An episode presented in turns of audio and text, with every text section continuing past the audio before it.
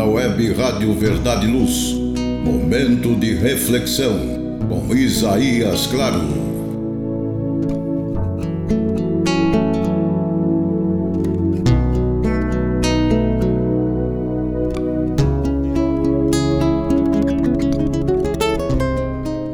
Almas queridas, Jesus nos abençoe com a sua paz.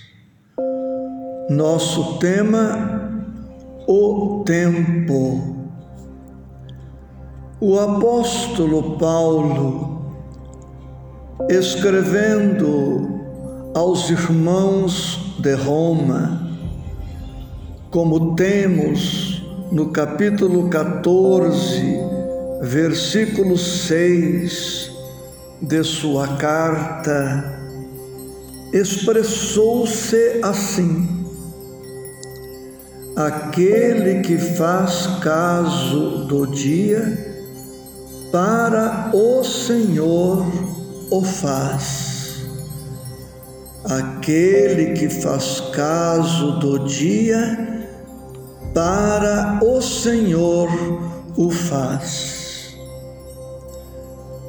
A maioria dos homens não percebe ainda os valores infinitos do tempo.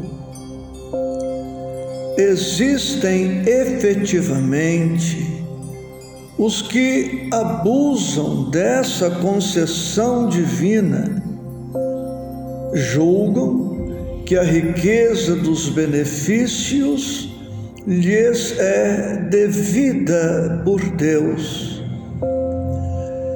Seria justo, entretanto, interrogá-los quanto ao motivo de semelhante presunção, constituindo a criação universal patrimônio comum é razoável que todos gozem as possibilidades da vida. Contudo, de modo geral, a criatura não medita na harmonia das circunstâncias que se ajustam na terra em favor de seu aperfeiçoamento espiritual. É lógico que todo homem conte com o tempo, mas se esse tempo estiver sem luz, sem equilíbrio, sem saúde, sem trabalho, não obstante a oportunidade da indagação, importa considerar que muito raros são aqueles que valorizam o dia, multiplicando-se em toda parte as fileiras dos que procuram aniquilá-lo de qualquer forma. A velha expressão popular, matar o tempo, reflete a inconsciência vulgar nesse sentido. Nos mais obscuros recantos da terra, há criaturas exterminando possibilidades sagradas. No entanto, um dia de paz, harmonia e iluminação é muito importante para o concurso humano na execução das leis divinas.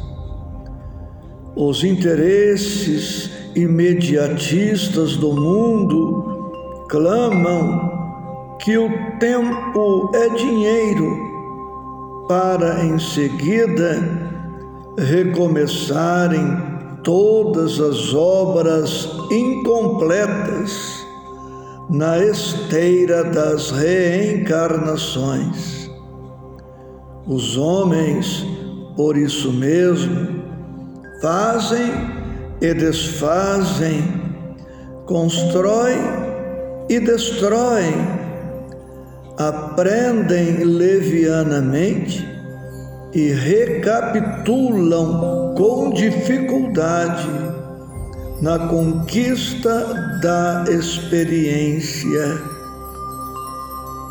Em quase todos os setores de evolução terrestre, vemos o abuso da oportunidade complicando os caminhos da vida.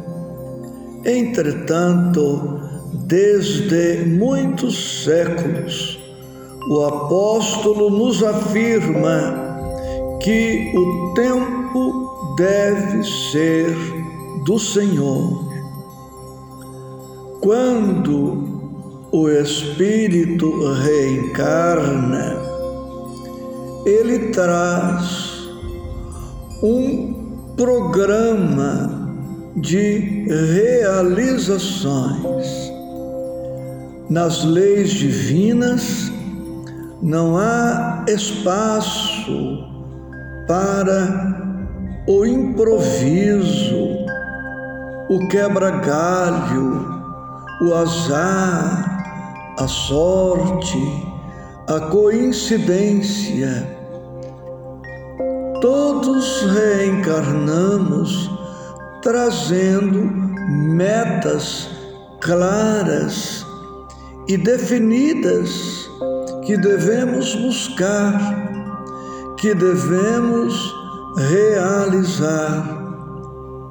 Mas em aqui chegando, despertando no corpo, depois de um razoável período de sono na intimidade uterina e nos primeiros anos de encarnação, o espírito viciado, indiferente, acomodado, preguiçoso, retoma velhos vícios, velhos hábitos, e é a sua nova experiência reencarnatória torna-se uma repetição inútil, entediante, cansativa das práticas de outras reencarnações. Assim, é muito frequente o espírito entrar na encarnação pela porta do berço e dela sair pela porta do túmulo sem modificações importantes sem enriquecer-se, sem avançar de maneira significativa no rumo do progresso. Precisamos recordar que todos estamos submetidos à lei de justiça e também a lei de causa e efeito, o que significa que todos nós, invariavelmente, colheremos o resultado de nossas escolhas, de nossas semeaduras. Aquele que desperdiça o tempo, desperdiça as oportunidades, compromete-se, enquanto que aquele com inteligência, com diligência, com sabedoria, vale-se da oportunidade reencarnatória, liberta-se, cresce, avança. Sejamos do número daqueles que sabem aproveitar as bênçãos divinas. Carinhoso abraço, com votos de muita paz em Cristo Jesus.